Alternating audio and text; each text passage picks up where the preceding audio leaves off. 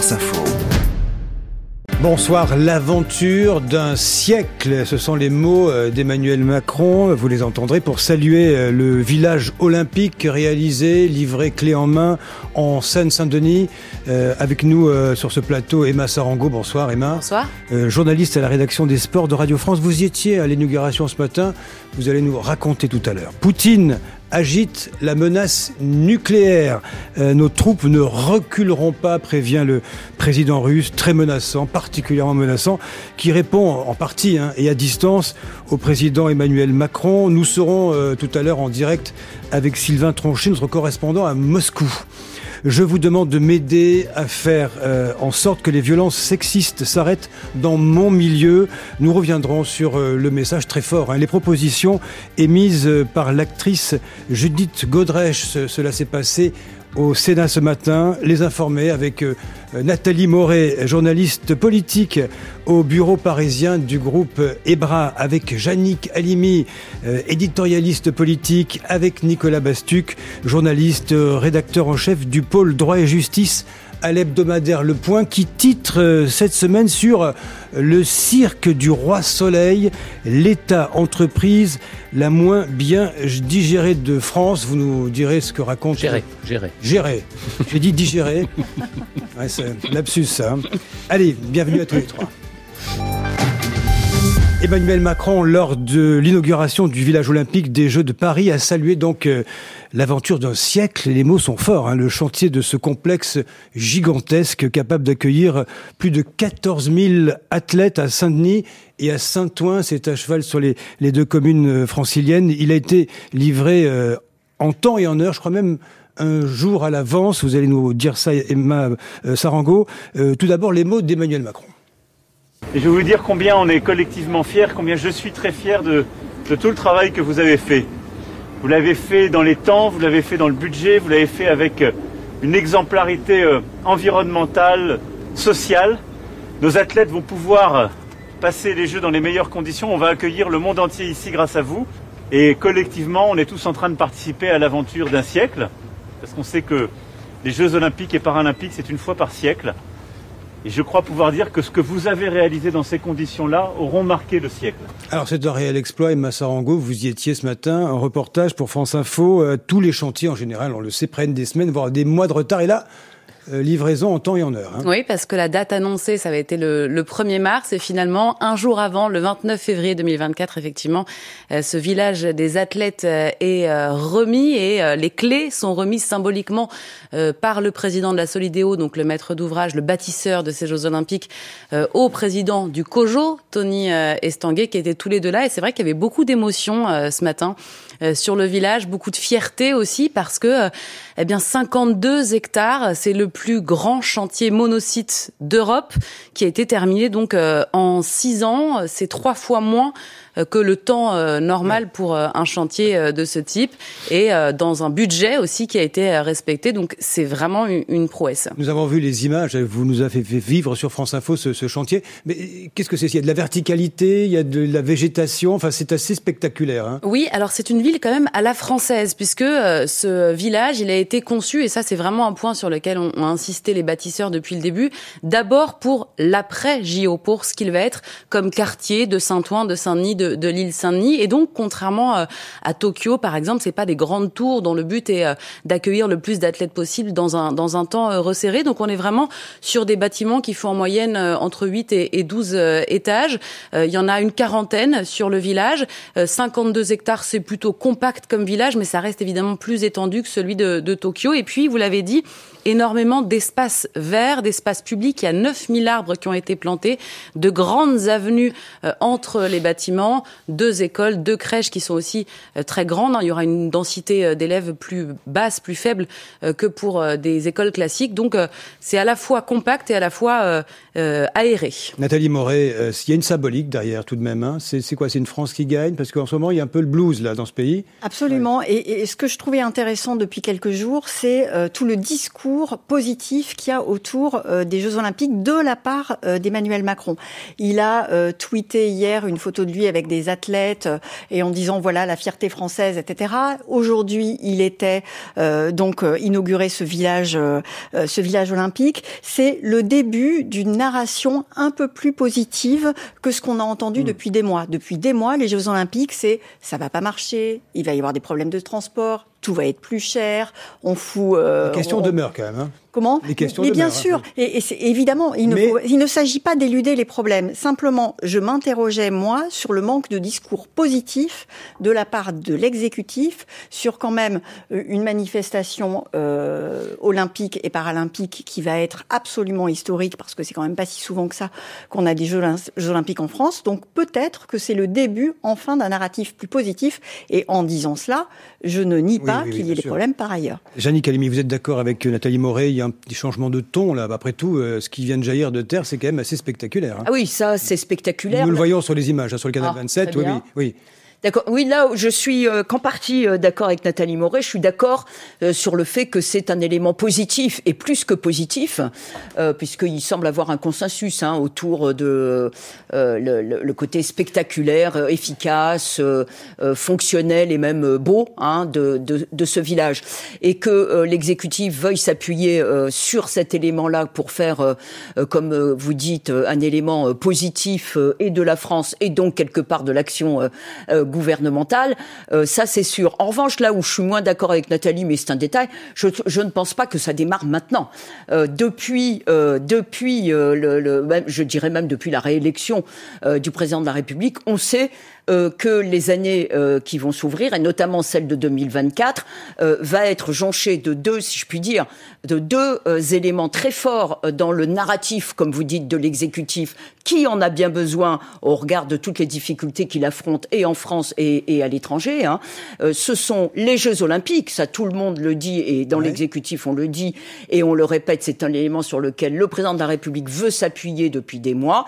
Et puis vous le verrez dans quelques semaines, nous le verrons pardon dans quelques semaines euh, le, la, fin de la reconstruction quasi totale de, Notre-Dame de, Paris. Vous avez raison, Nicolas Bastuc, euh, c'est un moment important de bascule peut-être pour le regard qu'on a sur les, les JO. C'est vrai, c'est un peu négatif là jusque-là. Oui, il s'agit de remettre un petit peu de paillettes dans la tête des Français qui en ont bien besoin, remettre un peu de désir aussi, parce qu'effectivement, on l'a souligné, euh, les Jeux Olympiques, pour le moment, c'est le prix du ticket de métro, euh, les chambres d'hôtel qui flambent, les, les, les, étudiants qui sont euh, délogés, et donc essayer de, de, de, faire passer l'idée que ce sera aussi une, fière, une fête et une, une, grande fierté. Et puis, il y a un objectif sans doute plus politique pour Emmanuel Macron, qui s'est posé là en chef de chantier, même s'il était plutôt un peu inspecteur des travaux finis, mais chef de chantier, on bâtit, on avance, on est une équipe. C'est peut-être faire oublier aussi les chantiers précédents qu'il a un peu manqué, le salon de l'agriculture, la loi immigration, euh, euh, euh, ces déclarations, on y reviendra peut-être tout à l'heure, un peu maladroites ou, ou ambiguës sur la Russie. Donc il s'agissait pour lui de se faire un peu plaisir et d'essayer de nous faire aussi un petit peu plaisir. Et dans un instant, nous entendrons un sportif que vous avez rencontré, Emma. Hein, c'est Brahim Asloum, 20h11 minutes sur France Info. Tout d'abord, le fil info. Il est signé Stéphane Milhomme. Le procès du meurtre du brigadier Masson devant les assises du Vaucluse, tué en 2021 à Avignon sur un point de deal. L'avocate générale requiert la perpétuité assortie d'une peine de sûreté de 22 ans à l'encontre du principal accusé. Il y a Akoudad, 22 ans, c'est son âge, et son avocat fait le rapprochement pour dénoncer une peine inhumaine. Verdict ces prochaines heures, très attendu du côté des policiers d'Avignon.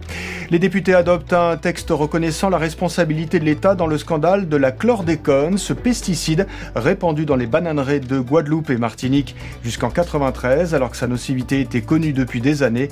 Le texte part maintenant au Sénat.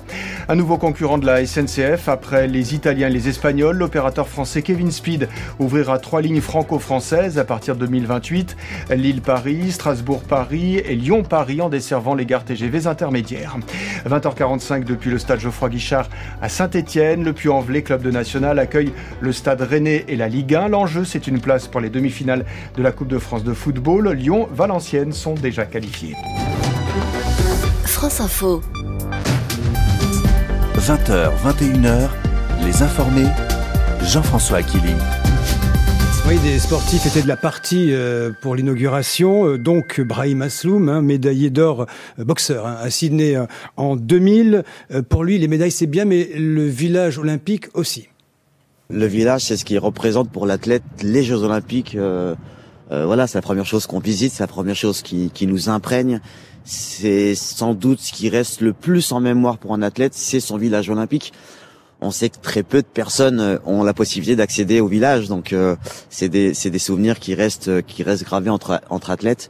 Et il s'avère que le village change de visage de jour en jour parce que beaucoup de l'athlète euh, sort de la compétition, donc le village se transforme, devient un peu plus festif, on va dire. Oui, interview signée euh, Emma Sarango, ici présente. Euh, Emma, ils étaient épatés, les sportifs, non? Oui, Brahim Asloum qui était là, mais aussi Marie-Jo Pérec, qui en a connu quatre des villages olympiques, hein, de 88 à, à 2000, et qui disait que c'était clairement le plus beau qu'elle avait visité, ce village olympique parisien, avec cette cette vue euh, sur la scène avec euh, toutes les infrastructures qui vont être proposées aux athlètes. Et c'est vrai que euh, pour eux, ils en parlent avec des étoiles dans les yeux, si je peux dire. C'est vraiment le marqueur des Jeux Olympiques, c'est c'est ce village.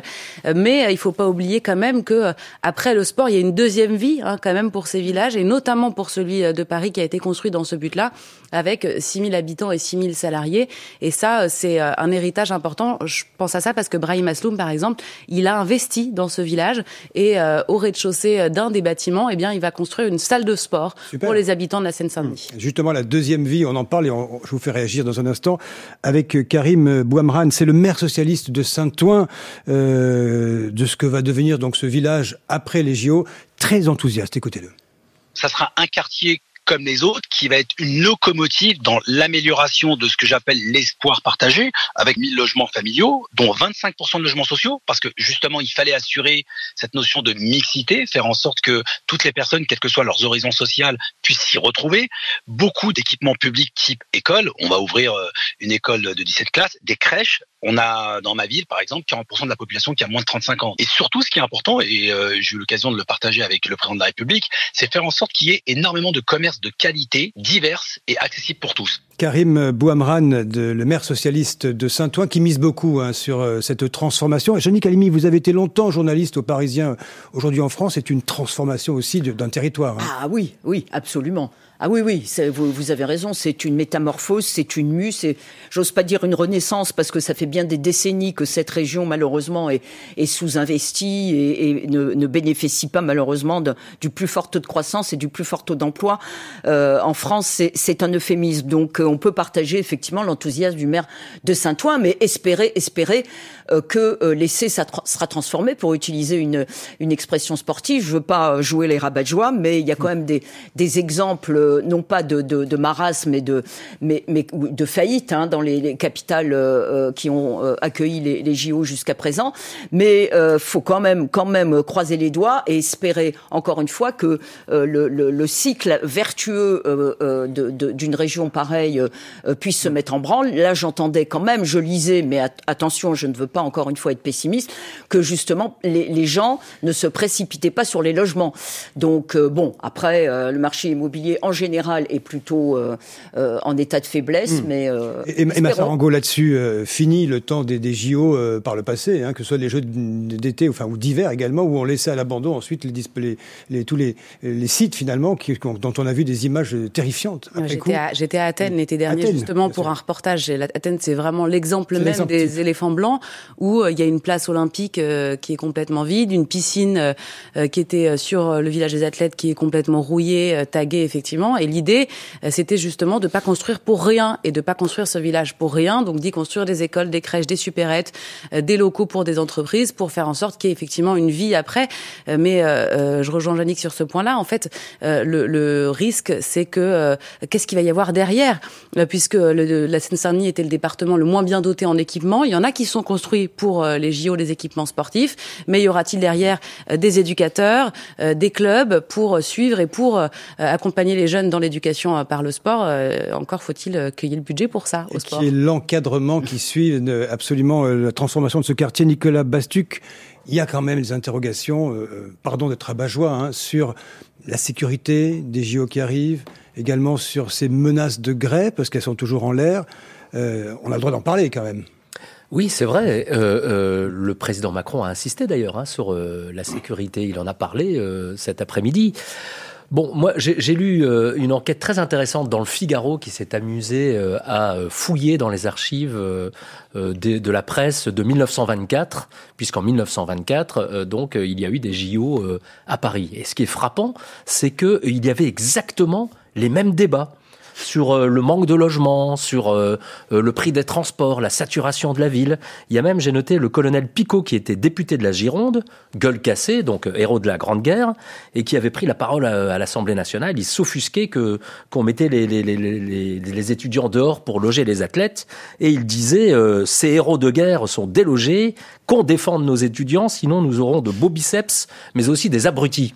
Donc il y avait exactement les mêmes les mêmes débats à l'époque, et l'article se conclut quand même de, de, jolie façon en disant que les Parisiens de l'époque, à la fin, avaient réservé un, bon accueil euh, euh, aux Olympiades. 1924, peut-être sans les problèmes de sécurité à l'époque que nous connaissons. Alors, il n'y avait pas les problèmes de sécurité. il y avait déjà des problèmes de transport, de logement. Et Nathalie Moret, les menaces de grève, il faut négocier, c'est ça l'idée en fait. Bah, en fait, c'est déjà euh, dans, enfin, ça fait déjà six mois que ça dure. Chaque, euh, que ce soit la RATP, que ce soit euh, les policiers, etc. Tout le monde essaye de tirer un bénéfice de ces Jeux Olympiques qui auront lieu donc cet été. C'est un débat qui a eu lieu, donc qui a, qui a lieu actuellement en France, mais qui a eu lieu dans toutes les villes qui ont accueilli les Jeux Olympiques, parce qu'effectivement, pour l'instant, pour les gens qui qui, sont euh, qui habitent en Île-de-France, euh, les Jeux Olympiques, euh, c'est pas vraiment du crédit, c'est simplement des, des, des, contraintes. Et, et, ça depuis plusieurs mois, voire voire plus d'un an. Donc avec les travaux, avec tout ça. Donc effectivement, c'est quelque chose qui a eu lieu pour l'instant dans toutes les, les villes olympiques. Ça s'est renversé en 1924. Ça s'est renversé aussi dans les autres villes où effectivement il y a eu finalement après un engouement pour les Jeux Olympiques. C'est le cas à Athènes à l'époque. Euh, vous le citiez, Emma. Qu'est-ce qui va se passer c'est vrai que pour l'instant, on n'est pas à ce moment-là, on n'est pas à ce point de bascule-là, et que pour l'instant, il y a plus de tension euh, au sujet de ces Jeux Olympiques que de, euh, j'allais dire, d'enthousiasme, mais ça va peut-être changer. Avant de conclure et pour vous libérer, avant de vous libérer, Massarango, la journée était longue pour vous, hein, j'imagine. Euh, le prochain rendez-vous JO, alors là, il y a eu cette inauguration. Qu'est-ce qu'est le, le, prochain spot, si je puis dire? Alors, il va y avoir d'autres inaugurations, notamment le centre aquatique olympique est en face du, du Stade de France, encore en présence du président de la République. A priori, ce sera début avril, mais le vrai gros rendez-vous qu'on attend tous, c'est l'arrivée de la flamme. Ce sera à Marseille, le 8 mai, à bord d'un bateau sur le Vieux-Port, avec euh, l'inconnu, l'anonyme, qui sera le premier porteur de la flamme qu'on ne connaît pas encore. Allez, merci à vous, Emma Sarango, euh, journaliste à la rédaction des sports de, Radio France. Merci de nous avoir fait vivre cette inauguration. Euh, dans un instant, nous évoquons la déclaration, les déclarations de Vladimir Poutine, et nous rejoindrons Sylvain Tronchy en direct de Moscou, 20h20 minutes sur France Info, le fil info, le retour avec vous, Stéphane Milhomme. Les États-Unis évoquent une situation désespérée à Gaza et appellent Israël à protéger la distribution d'aide humanitaire. Réunion d'ici quelques heures du Conseil de sécurité de l'ONU au moment où le Hamas condamne la mort d'une centaine de civils palestiniens après des tirs israéliens lors d'une distribution. Israël évoque une dizaine de morts et après des bousculades. La majorité a trouvé sa tête de liste pour les européennes du 9 juin. Valérie Ayé confirme qu'elle prend les commandes de la campagne. Elle est déjà présidente du groupe Renaissance Renew au Parlement européen depuis la nomination de Stéphane Séjourné au gouvernement. Le groupe privé Medicharm placé en liquidation judiciaire. Il gère 43 maisons de retraite médicalisées en France, mais il euh, se trouve confronté à de grosses difficultés financières. Le but est maintenant de trouver un repreneur dans l'intérêt des résidents de ces EHPAD, comme des 1200 salariés. Un hiver plus chaud que d'habitude en France et pour la sixième année consécutive. C'est Météo France qui le déclare. Des températures plus chaudes en moyenne de 2 degrés. Cette hausse des températures entraîne un raccourcissement de la saison hivernale. France Info. 20h, 21h, les informés, Jean-François Aquili. Et revoilà Vladimir Poutine qui de nouveau agite la menace nucléaire. Le président russe, dans son discours fleuve annuel à la nation, sorte de grand-messe qui lui permet de définir les, priorités pour la Russie, a parlé de menaces occidentales qui, selon lui, euh, euh, font peser un réel risque de conflit nucléaire et son pays, la Russie, eh bien, dispose d'armes capables d'atteindre des territoires éloignés. Les pays concernés, Vladimir Poutine. Tout ce qu'ils inventent en ce moment, en plus d'effrayer le monde entier, est une menace réelle de conflit avec utilisation de l'arme nucléaire et donc destruction de la civilisation. Et nous aussi avons ces armes. Ils doivent comprendre que nous sommes aussi capables d'atteindre des cibles sur leur territoire. Allez, bonsoir à vous Sylvain Tranchet. Bonsoir Jean-François. Notre correspondant de France Info et de Radio France euh, en direct de Moscou. Euh, Sylvain qu'a dit précisément Poutine ce matin dans ce discours à la nation. Quand je dis qu'a Poutine, c'est au fond qu'est-ce qu'il voulait faire passer comme message? Ça a été un discours en, deux parties. Euh, vu, de France, on en retiendra bien sûr euh, essentiellement la première partie qui a duré une vingtaine de minutes. Le discours a duré 2h06. Il n'avait jamais été aussi long. Hein. C'est un record pour Vladimir Poutine depuis son accession au pouvoir pour un, discours, une adresse aux, aux assemblées euh, fédérales, comme, comme cela s'appelle ici.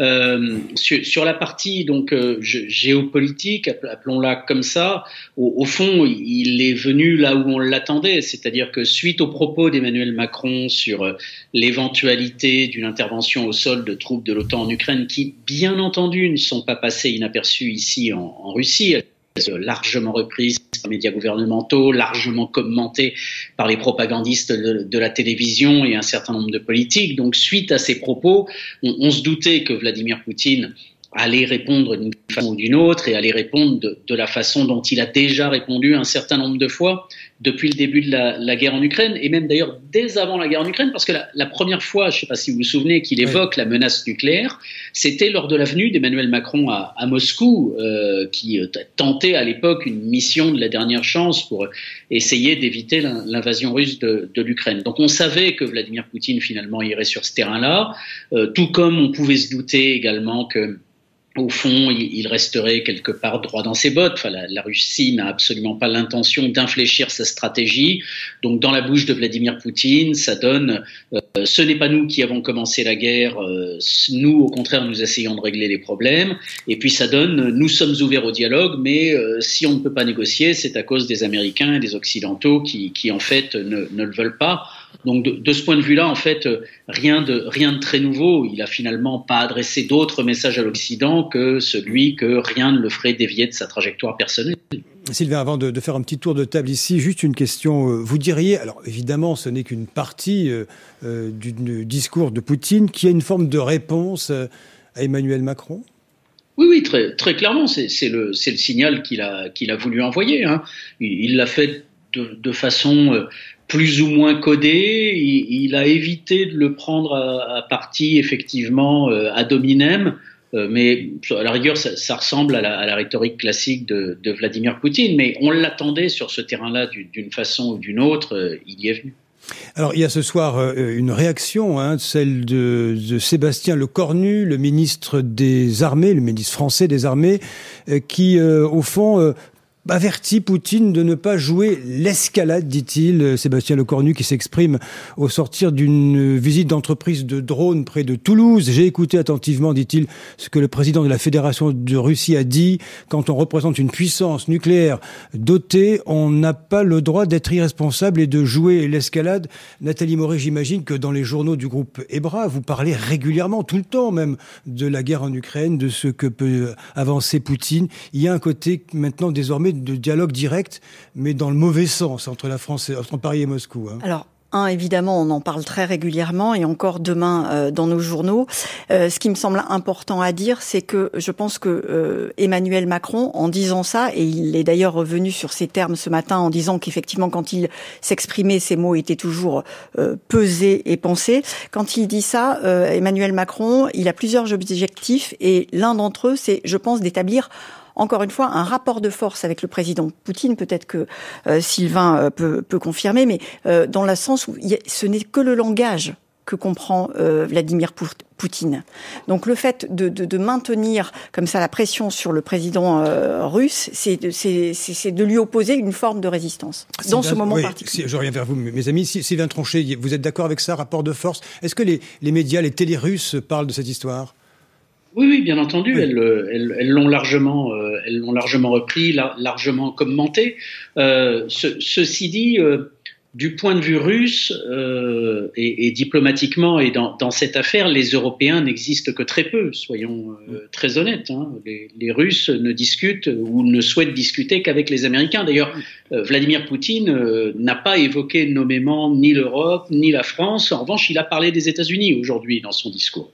Voilà, l'adversaire euh, ou en tout cas l'interlocuteur potentiel est, est clairement désigné. Nicolas Bastuc, il fallait euh, pour le président français, euh, vous savez, cette euh, sortie, si je puis dire, cette réponse qu'il apporte lundi soir, hein, au sortir d'une conférence sur l'Ukraine, pas exclu, hein, les troupes au sol. c'est une parole de trop ou au contraire c'est plutôt pas mal Ça nous permet de nous resituer dans, dans, dans ce jeu-là. C'est une parole qui était pertinente sur le fond et maladroite dans la forme, me semble-t-il.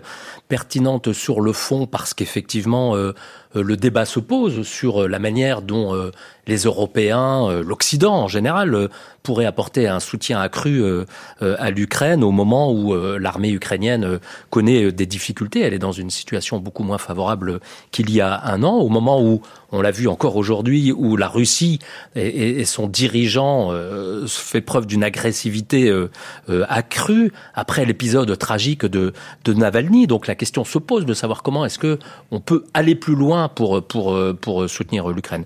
Mais il l'a fait de manière très maladroite. Bon, il dit aujourd'hui que euh, il s'agissait d'un discours euh, d'une ambiguïté stratégique. Moi, je crois que son discours était ambigu tout court et peut-être pas suffisamment euh, préparé, contrairement à, à ce qu'il a pu dire aujourd'hui. Pour revenir à, la déclaration de, de, de, de Poutine, aujourd'hui, hein, qui, dans son discours à la nation, à deux semaines de l'élection présidentielle, même si, euh, disons-le, il n'y a pas un, un grand suspense euh, là-bas euh, sur, sur le, le, résultat de, de cette élection, je crois que c'était aussi une puissance nucléaire qui parlait à une autre puissance nucléaire, et en l'occurrence la France, puisque effectivement la France n'est plus une grande puissance militaire, mais elle reste une grande puissance nucléaire. Et puis il y avait aussi un, un, un coup de pied donné, euh, même s'ils n'ont pas été cités, je crois, à la Finlande et à la Suède, lorsque Poutine a parlé de, de l'expansion à l'est euh, de, de l'OTAN, avec une rhétorique qu'on connaît, hein, c'est mm. euh, les nazis, la Seconde Guerre mondiale. Je ne sais pas si je faisais allusion à, l'opération Barbarossa, mais quand il a dit que euh, dans le passé, on, connaît le sort de, de, ceux qui ont déjà envoyé leur contingent sur, sur notre territoire. Oui, les armées d'Hitler qui ont échoué à conquérir l'URSS de l'époque. Restez avec nous, euh, Sylvain Tronchet. Jannick Alimi, vous aurez la parole dans un court instant également. Il est 20h30 sur France Info.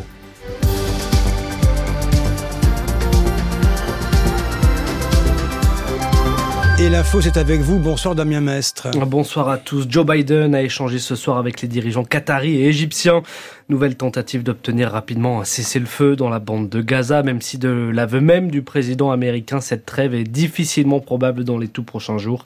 Ce soir, le Conseil de sécurité des Nations Unies doit se réunir pour évoquer cette tuerie en marge d'une distribution d'aide alimentaire dans le nord de l'enclave palestinienne aujourd'hui. L'Assemblée nationale reconnaît la responsabilité de l'État français dans le scandale du chlordécone. Adoption euh, en première lecture de cette proposition de loi socialiste avec l'abstention des députés de la majorité.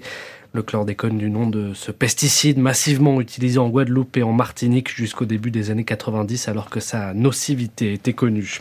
C'était attendu, c'est euh, désormais officiel. Valérie Ayé est nommée euh, tête de liste de la majorité pour les élections européennes. Fille d'agriculteur, c'est elle qui euh, dirige le groupe Renaissance au Parlement européen.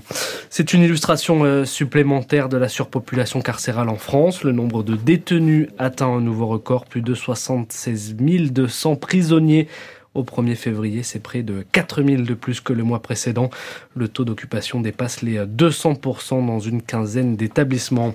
Et puis après le bug de l'an 2000, voici le bug de l'année bisextile à Paris. L'éclairage public complètement coupé hier à minuit. La panne a duré plusieurs heures dans certains quartiers, conséquence d'un problème informatique en ce 29 février. Bug exceptionnel et qui ne va pas se reproduire ce soir, promet le gestionnaire.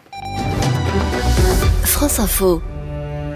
20h, 21h, France Info, les informés, Jean-François Killy. Allez, nous évoquons le discours de Vladimir Poutine dans cette deuxième partie des informés de France Info. Nous reviendrons également à cette audition de l'actrice et réalisatrice Judith Godrèche au Sénat ce matin et les pistes qu'elle avance pour euh, tenter de lutter contre les violences sexistes contre les femmes mais également contre les enfants, les, mineurs.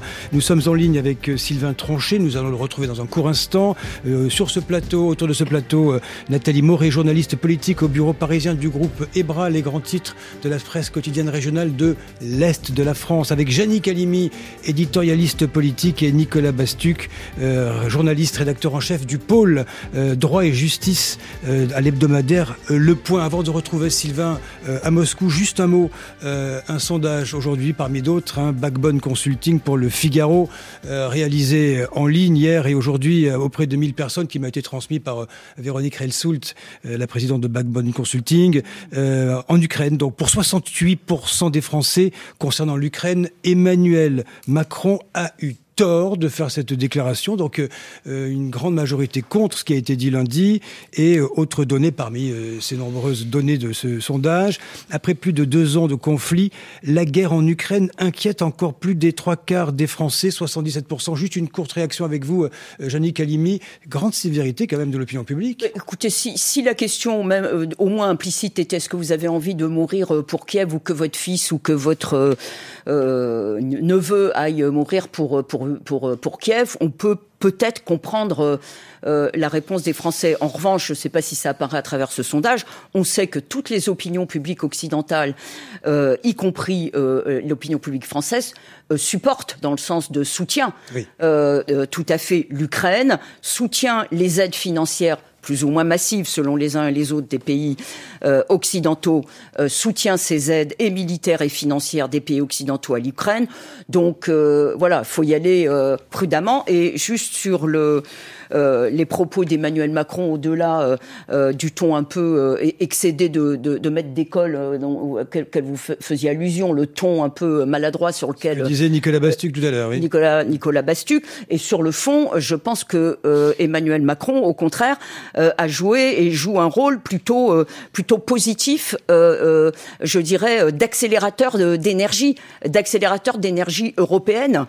pourquoi? Parce que, comme le disait Sylvain Tronchet, euh, euh, bah, la, Russie nie ni totalement toute existence à l'Europe. Est-ce qu'elle cherche, euh, à travers euh, euh, les actions qu'elle mène, c'est récupérer son territoire sur le continent américain, le, territoire que qu'occupait l'URSS à l'époque, et elle veut un dialogue face à face avec les États-Unis, États-Unis qui eux ben, on, apportent une aide de plus en plus ambiguë et incertaine. Donc, en tant que Européen, Emmanuel et détenteur aussi de la force nucléaire, Emmanuel Macron, je pense, a tout à fait raison d'essayer de de remobiliser euh, les énergies et des gouvernements et des opinions publiques européennes. Ça ne veut pas dire, mm. je rassure les Français, qu'il qu'il veut faire la guerre. C'est au contraire une sorte de dissuasion pour montrer à la Russie et à Poutine, justement, que l'Europe existe et qu'il n'est pas question qu'il aille plus loin euh, que ce ce qu'il a déjà occupé, voire qu'il recule, même dans le meilleur des cas. Alors Sylvain Tronchet, euh, Nicolas Bassi, je vous donne la parole dans un instant. Vous Sylvain Tronchet, euh, d'un mot euh, encore, il y a cet autre aspect tout de même, ce discours qui intervient à la veille des obsèques d'Alexei Navalny demain à Moscou. Poutine ne commande pas d'ailleurs la, mort de son principal opposant. Hein. Non, mais Bon, ça, là non plus, il n'y a rien de nouveau sous le soleil. Euh, Vladimir Poutine ne, citait jamais le nom d'Alexei Navalny, même lorsqu'il était interrogé spécifiquement sur son cas. Euh, il disait toujours quelque chose comme euh, cette personne que vous évoquez, le détenu dont, dont vous me parlez. Enfin voilà. Donc rien, rien n'a changé de, de, ce point de vue-là. Demain auront lieu les, les obsèques d'Alexei Navalny avec encore de grandes inconnues. ne serait-ce que par exemple cet après-midi, l'équipe d'Alexei Navalny disait qu'ils avaient toutes les peines du monde à trouver une entreprise de pompes funèbres qui veuille bien mettre à disposition un corbillard pour pouvoir transférer le corps vers l'église où aura lieu la, la cérémonie. Bon, il semble que cette cérémonie puisse avoir lieu. Euh, il semble que pas mal de gens, on verra combien, mais euh, aient décidé d'y aller. Euh, ceci dit, on ne sait toujours pas quelle sera l'attitude des autorités euh, vis-à-vis de, de ceux qui iront sur place et, et, dans quelle mesure ils pourront rendre un hommage à, à Alexei Navalny, parce que l'équipe Navalny, là aussi, aurait voulu pouvoir organiser un hommage en bonne et due forme dans une salle où, le corps était exposé, mmh. où les gens auraient pu venir se recueillir, mais ça leur a été impossible également de, louer une salle sur Moscou. Personne n'a voulu leur, louer un, local, en fait. Donc, euh, euh, on va avoir donc dans cette banlieue sud de Moscou, hein, on sera une vingtaine de kilomètres du Kremlin à peu près, euh, donc une cérémonie dans une toute petite église de quartier qui va se poursuivre vers un, cimetière qui n'est pas un grand cimetière de Moscou derrière non plus. On sait qu'il y a déjà beaucoup de forces de police qui se sont prépositionnées sur place. On dit qu'il y a des barrières qui commencent à apparaître dans la nuit. Il semblerait que des brouilleurs de de, réseaux téléphoniques a été installé également par les, par les forces de sécurité. Ça risque d'être extrêmement tendu euh, comme, euh, comme ambiance, euh, assez, assez particulier. On verra d'ailleurs si, dans quelle mesure cette, cette ambiance dissuade peut-être des, des Russes d'y aller. On en entendra demain matin sur les antennes de Radio France. J'en ai interviewé aujourd'hui, aussi bien des gens qui ont décidé d'y aller que certains qui ont, qui ont renoncé. Euh, mais, mais en tout cas, c'est une journée sous, sous, haute tension et très particulière qui s'annonce. Les, les, soutiens de Navalny redoutent, j'imagine, de s'y rendre parce que parce que c'est ce que vous décrivez. Il y a ce dispositif euh, policier et ils n'hésiteront pas, les policiers, à procéder à des interpellations, j'imagine. Euh, lors des euh, hommages qui ont eu lieu euh, suite à la mort, immédiatement après l'annonce de la mort d'Alexei Navalny, où des Russes sont venus déposer des fleurs hein, sur, en général, les monuments commémoratifs aux répressions, de, enfin, aux, victimes de, la répression de l'époque soviétique, ce que celui que l'on voit à l'image, la, la, pierre de Solovski, à Moscou, le, le, fait de déposer des fleurs est, est normalement autorisé dans la Russie d'aujourd'hui. C'est même à peu près le dernier acte public qui reste encore à peu près autorisé. Et malgré cela, il y a eu pas loin de 400 arrestations. Alors euh, certains euh, qu'ils avaient euh, tout simplement sorti une photo, et d'ailleurs les, les, ONG spécialistes des droits de l'homme en Russie déconseille formellement de venir demain avec des photos d'Alexei Navalny, puisque le simple fait de porter une photo d'Alexei Navalny dans la rue vaudra probablement arrestation à ceux qui le, qui le feront. Il y en a qui le feront, il y aura des gens courageux qui viendront euh, l'exprimer, il, y en a, toujours. Euh, mais on sait aussi que ces derniers temps, d'autres personnes, des journalistes parfois, euh, dûment accrédités, euh, avec euh, toute la signalétique nécessaire, ont été interpellés également et, et interrogés lors de mini-rassemblements de femmes de mobilisées notamment. Donc euh, le, le, le, droit est quelque chose de, de mou et de fluctuant euh, en Russie et on, verra euh, quelle sera l'attitude des autorités demain. Mais c'est une, c'est une grande interrogation. Merci à vous Sylvain Tronchet, je rappelle un correspondant de France Info de Radio France à Moscou. Merci pour cet éclairage et rendez-vous demain matin sur les ondes à la radio de France Info pour entendre vos, vos témoignages. Nicolas Bastuc, je me tourne vers vous. Vous aviez une précision à apporter tout à l'heure. Hein. D'abord un mot euh, sur euh, Navalny. Navalny. Euh, oui, le, la réponse de Poutine ou l'hommage de Poutine, et je mets évidemment des guillemets, c'est d'avoir fait arrêter aujourd'hui euh, le directeur d'un des derniers journaux euh, indépendants de Russie pour un motif totalement fallacieux. Je crois que c'était le discrédit jeté sur l'armée, me semble-t-il. Hein. non, ce que je voulais juste dire sur l'initiative d'Emmanuel Macron, c'est qu'il a quand même brisé un tabou fait un peu peur aussi, hein, en évoquant la l'éventualité de l'envoi de troupes au sol. Et euh, euh il l'a fait au nom de l'Europe mais en oubliant totalement qu'en Europe, il avait des partenaires. Il, il, il ne s'est concerté avec personne. Si, si, il, si, bah, il, a été démenti aussitôt non, par, non, non, notamment par le premier partenaire de la France, qui est l'Allemagne. Et, et euh, euh, c'est une Ils peuvent ne pas être d'accord, mais ça ne veut pas dire qu'ils ne se concertent pas. Pendant toute la réunion qui a eu lieu avec les 18 États qui étaient présents, évidemment qu'ils en ont discuté. Mais tout le monde a dit, tout mieux. Le monde, tout le monde a dit non. Oui, tout été mieux d'avoir un discours commun. Il y a, a l'Estonie qui n'était pas contre, et puis il faut voir que au-delà des, pardon, je vous interromps, au-delà des gouvernements qui s'adressent aussi à leur propre euh, opinion publique. Hein. Personne n'aime aller, euh, aller, aller se battre ou encore une fois envoyer ses fils euh, se battre.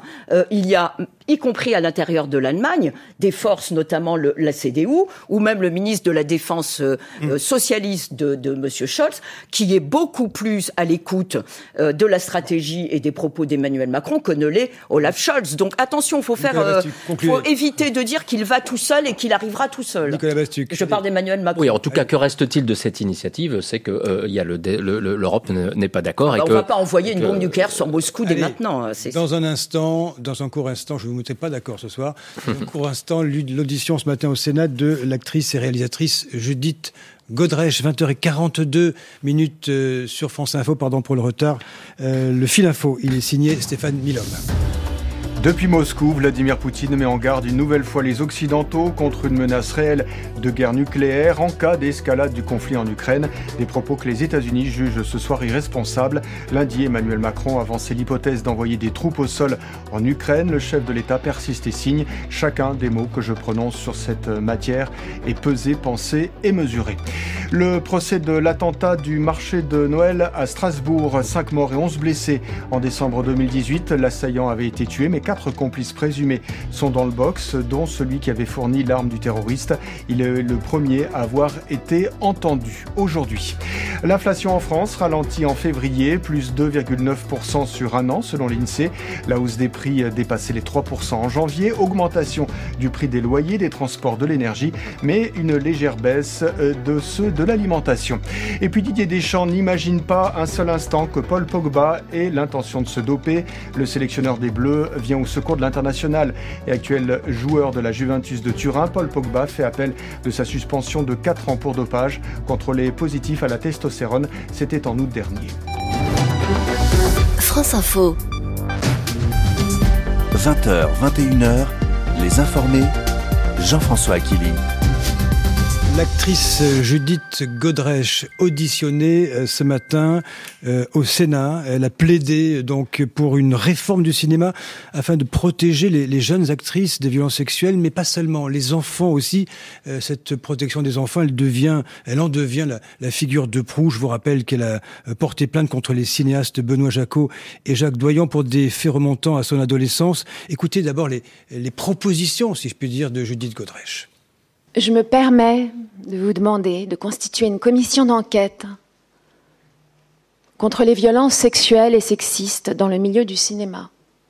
Imposer un référent neutre euh, quand un mineur est sur, un tournage, un référent qui n'est pas euh, sous la, payé par la production, un référent qui est formé, qui a une formation psychologique, qu'un enfant ne soit jamais laissé seul sur un tournage. Alors, il y avait de l'émotion hein, ce matin au Sénat, euh, euh, Nathalie Moret, et je dirais presque que le temps de l'émotion est toujours là, et il y a aussi désormais le temps du politique qui arrive. Hein. Oui, parce que l'émotion, du coup, elle va être prise en charge par les politiques.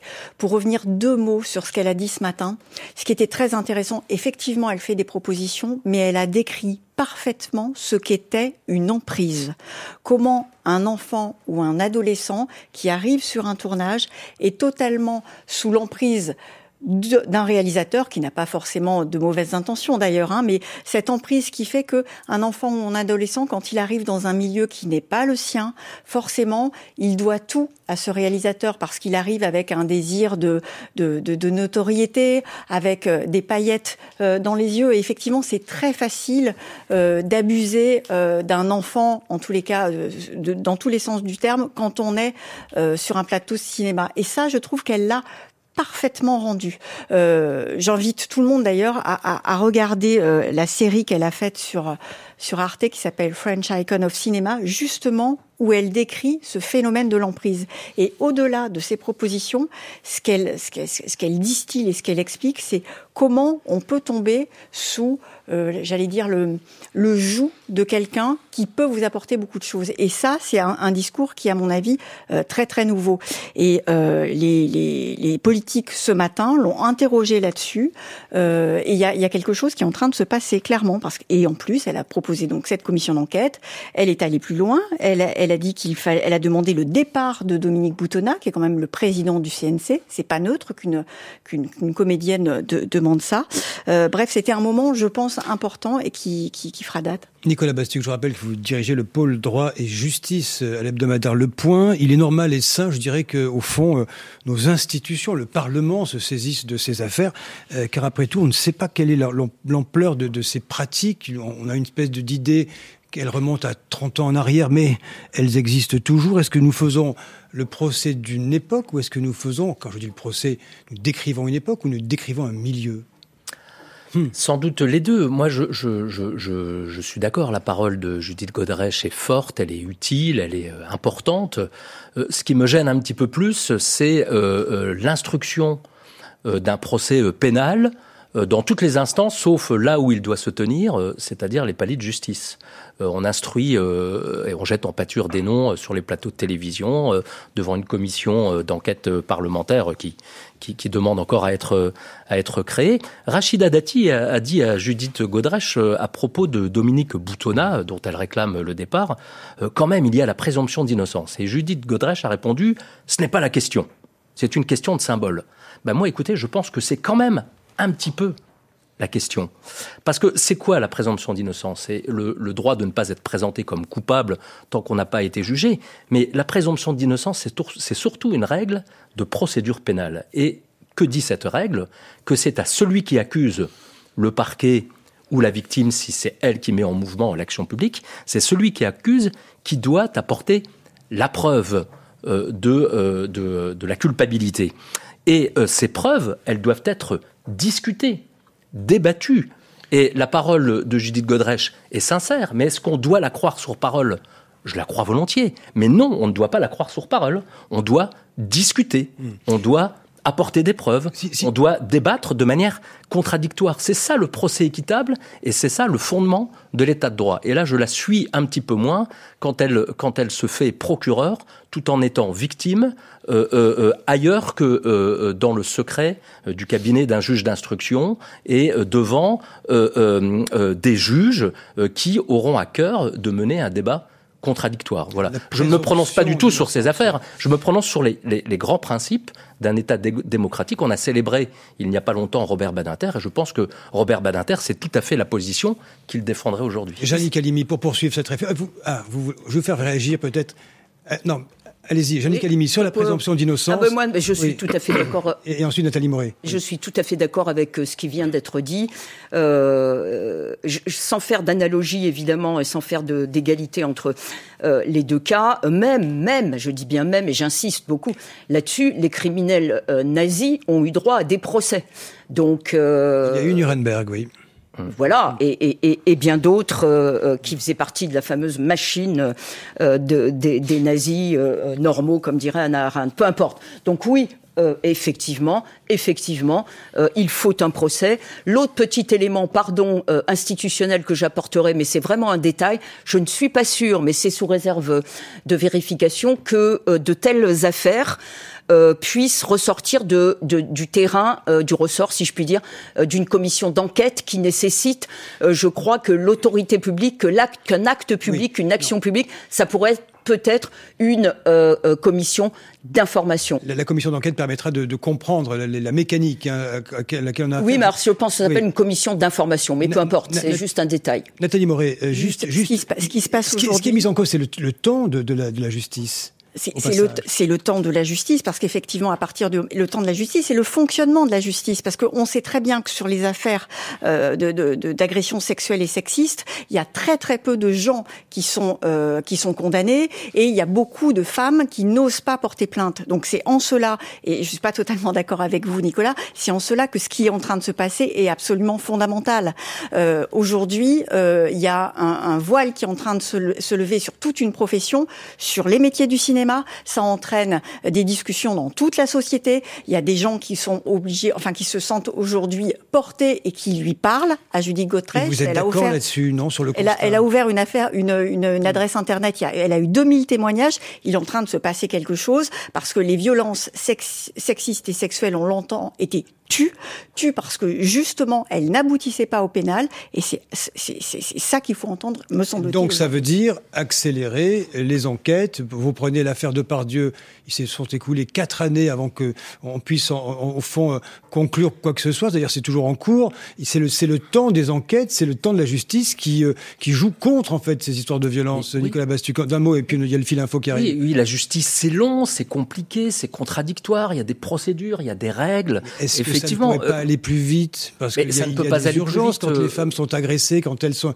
elles sont sous les coups de leur conjoint. Il faudrait que ça aille plus vite, cette histoire-là, en fait. Je sans bâcler les, les, enquêtes en question. Je suis souvent critique à l'égard de la justice, mais il est faux de dire que la justice n'agit pas, qu'aucune procédure n'aboutit. C'est pas vrai. 80% des affaires d'assises, voire 90%, ce sont des affaires de crimes sexuels, de, de, de viols. Voilà. Euh, moi, ce qui me, ce qui me dérange, euh, enfin, ce qui me dérange, non pas dans les propositions que fait Judith Godrèche, mais euh, dans euh, l'instruction d'un de, de, procès pénal dans les médias, c'est que peu à peu, on va préférer une justice populaire médiatique un peu alternative à la vraie justice, qui est une justice la question qui est posée ce soir. dont, dont c'est le, dont c'est le, dont c'est le métier. Allez, 20h52 minutes sur France Info, le fil info, Stéphane Nilom. Il n'y aura probablement pas de cessez-le-feu à Gaza d'ici lundi. C'est le président américain Joe Biden qui l'annonce. Après ce dernier drame, le Hamas accuse Israël d'avoir tiré sur une centaine de civils palestiniens lors d'une distribution de nourriture. Israël parle d'une dizaine de morts, mais après une bousculade. Le procès du meurtre du brigadier Masson touche à sa fin devant les assises du Vaucluse. Un homme tué en 2021 à Avignon sur un point de deal.